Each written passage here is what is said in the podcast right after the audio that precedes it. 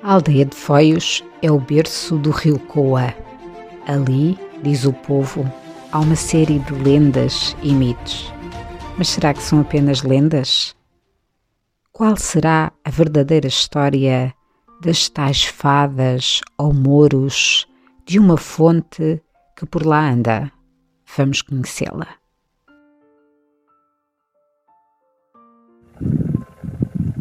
Estamos na freguesia de Foios, num local chamado de Pardieiros. Aqui, alguns entre estes carvalhos, existe uma fonte que é chamada a Fonte da Moura. Moura, que é, neste caso, não associada à Moura Encantada, mas umas supostas fadas que por aqui andarão e que, debaixo do solo de Foios, inclusive mesmo da própria vila, existirá algures ouro. É nestes lugares onde o povo diz que se esconde tesouros, uh, principalmente ouro, uh, guardados por moras, por fadas, pelo que quer que seja, até por bruxas, que muitas vezes são encontrados pedaços da nossa história, pedaços como este bordo de uma enorme talha pertencente ao período romano.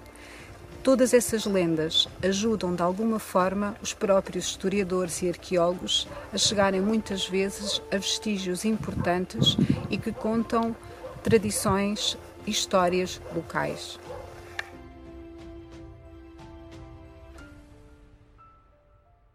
Esta fonte dos Mouros está num local praticamente impossível de lá chegar hoje em dia. Porém, algumas pessoas do povo ainda se recordam de ouvir os mais velhos a dizerem que por ali, debaixo de foios, debaixo uh, de qualquer terra, por assim dizer, de qualquer lugar, estariam escondidos tesouros, principalmente peças em ouro.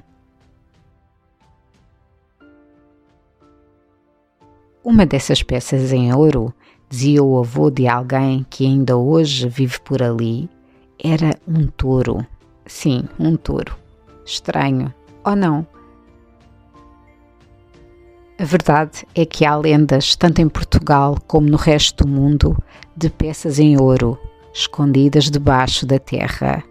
Esses segredos normalmente são guardados por belas moras encantadas. Não é o caso ali. Em Foios há fadas. Só não sei que fadas poderão ser essas serão daquelas que nós imaginamos quando pensamos nos antigos celtas? Serão daquelas fadas que não se deixam ver? Ou serão como as nossas ninfas encantadas que de alguma forma ajudam a própria população em alturas em que realmente precisam?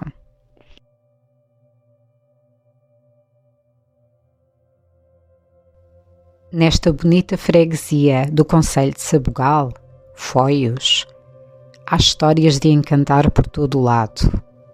E o lugar é simplesmente maravilhoso, por isso é muito fácil imaginar que por ali existem fadas, mas talvez devêssemos pensar um dia destes em ir à procura delas.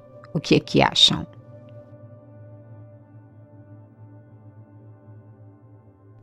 Há criaturas mágicas boas e há outras que nem por isso.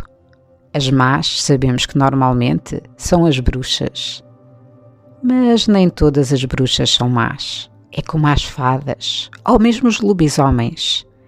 Todas as criaturas mágicas têm um lado bom e um lado mau.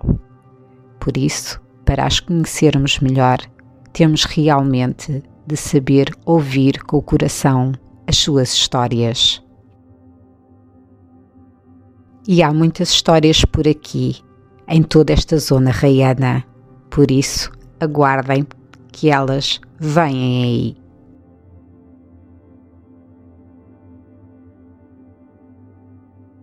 Durante o dia, temos o povo nos seus afazeres, principalmente no pastoreio, mas à noite, a noite, essa é mágica.